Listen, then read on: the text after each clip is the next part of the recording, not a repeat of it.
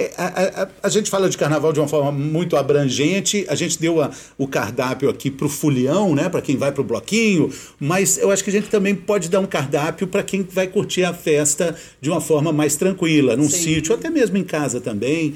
Né? Qual é essa sugestão, já que, como a gente disse, a rotina fica alterada? Exato. E entra muito nessa questão de, do poder de escolha. Para quem vai para uma casa né, que alugou, uma casa de família de praia ou para um hotel fazenda, tem uma flexibilidade talvez maior em relação às escolhas. Então pode começar principalmente com a proteína e a fibra. Por quê? O carboidrato é fácil de ser encontrado. Então a gente encontra e consome com mais facilidade. Então, no café da manhã, como eu falei, né, os ovos, o iogurte, o queijo, a fibra que pode estar ali junto com a fruta, aveia, chia, são coisas que você consegue levar. Muitos hotéis de fazenda já disponibilizam, né, num buffet, enfim. E aí você deixa o carboidrato para os momentos que você sente maior fome ou que você precisa de maior energia. Então, no caso do almoço, que eu digo que é sempre a refeição mais completa do dia, com um arroz e feijão, com uma batatinha, não tem problema equilibrar bem isso no prato, né? Deixando é, 25% de carboidrato, 25% de proteína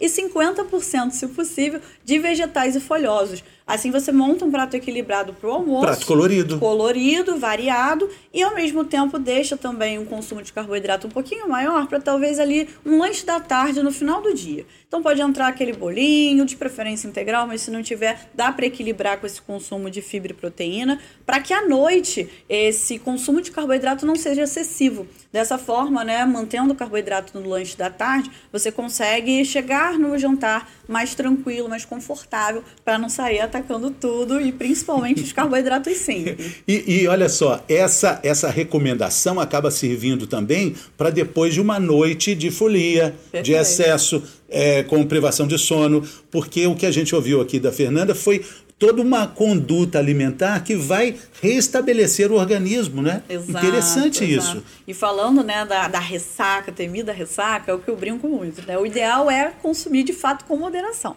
Mas se a pessoa fez esse consumo excessivo de forma pontual, o dia seguinte realmente é doloroso, porque você tem muitos sintomas. Então tem náusea, tem enjoo, dor de cabeça, comprometimento dessa toxicidade do álcool, né? Preciso falar. E aí, para a gente amenizar isso, a alimentação vem muito a nosso favor. Então, como eu pontuei, aumentar a ingestão de água, usar alguns isotônicos naturais, a água de coco, por exemplo, fazer alguns sucos combinando né, as frutas com mais teor de água com uma, uma, um vegetal, os famosos sucos detox. Ele não vai fazer a detoxicação pelos nossos órgãos, mas ele vai incentivar um pouquinho. O detox é só um nome bonitinho. Bonito, né? Porque a detoxificação, ela acontece de forma natural no nosso corpo, né? Pelo próprio fígado, um parte, né, pela, pelos rins. Então, a gente consegue só otimizar otimizar um pouco mais isso a nível alimentar para não sobrecarregar demais. Porque a pior coisa que tem, e muita gente faz, é ficar de ressaca e partir para um fast food logo no café da manhã do dia seguinte.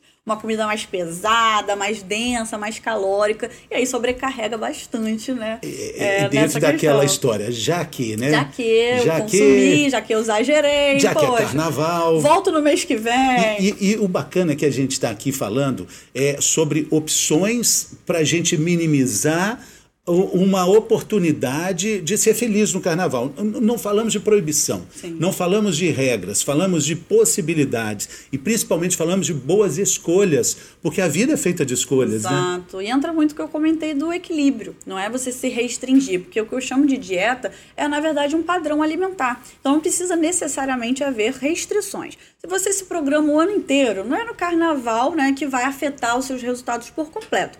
Mas se você consegue minimamente equilibrar, por que não? Fazer escolhas melhores. E sabendo dessas recomendações, limites, né, de limite, é bom porque você mesmo já vai se programando, né, se limitando, vamos dizer assim, de uma forma saudável. Não vai deixar de aproveitar, de consumir, mas de uma forma moderada. Esse Sim. é o ponto-chave. E, e, no nosso ponto-chave, por falar nisso, é sobre doenças crônicas, acho que essas pessoas com esse diagnóstico, com esse cuidado que já está estabelecido, elas conhecem, esse paciente ele conhece os seus limites, né? Exato. Ele, ele sabe, sabe até onde estica a corda, né? Exato. Os desdobramentos. Porque muitas né? vezes é ótimo a gente curtir a folia a gente está ali num momento de, de prazer, é inegável que tem esse prazer envolvido. Mas os desdobramentos disso, quais são? Então, vale a pena? É fazer realmente essa reflexão e entender. Exatamente. Eu estava lembrando, você falou do, do, dos remédios né, é, infalíveis, só que não para ressaca, né? Sim. né? O fast food. O café, ele entra em que lado? Ele, assim, consumido de uma forma moderada, uma xícarazinha ali para despertar, para ajudar ali, ali também. De manhã. De manhã. Você acordou. Acordou bate sem aquele acordar.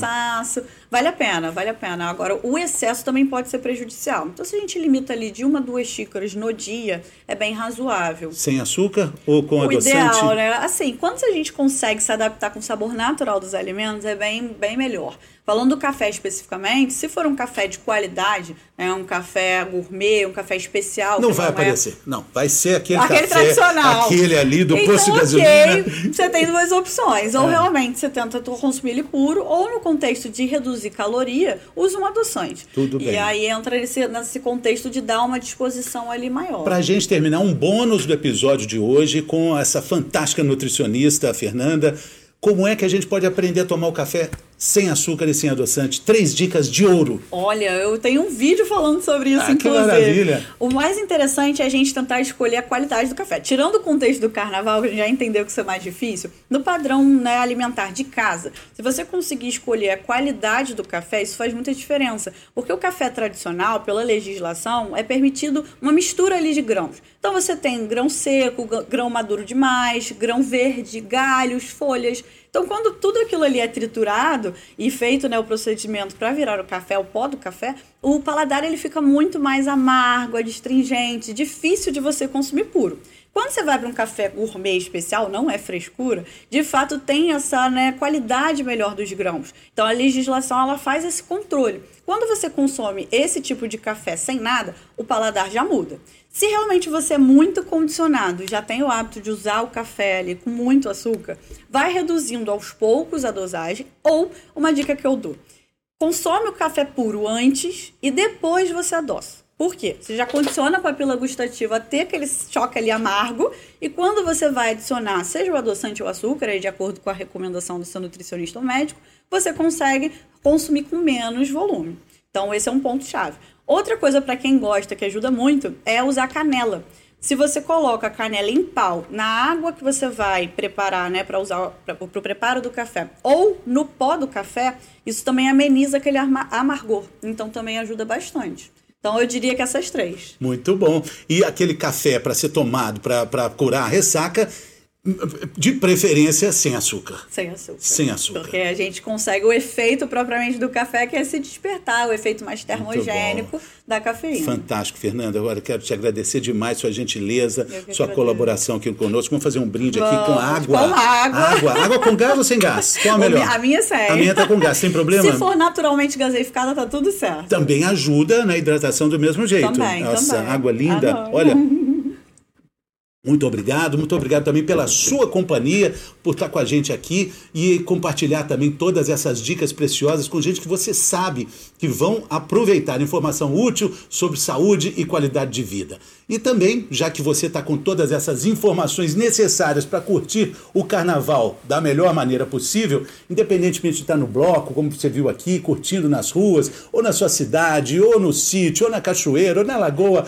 o importante é não deixar de aproveitar todas essas dicas, colocar em prática tudo isso, não só durante o feriado, mas na sua vida de todo dia também, com saúde e consciência. Aproveite, como eu disse, compartilhe com seus amigos e familiares esse episódio tão bacana de hoje. Não deixe de dar o seu joinha, o seu like e falar também como vai ser o seu carnaval aqui nos comentários. A gente vai gostar muito de ouvir sua opinião. Continue acompanhando a gente pelo Instagram, o arroba sempre cuidando Servier, conteúdos diários para você lidar melhor com a hipertensão, diabetes, angina, doença venosa, crônica e também insuficiência cardíaca. Obrigado pela companhia, até o próximo episódio. Bom carnaval, com moderação, né, Fernanda? Com moderação, Último brinde. Valeu. E com muita hidratação. Isso, até a próxima. Saúde!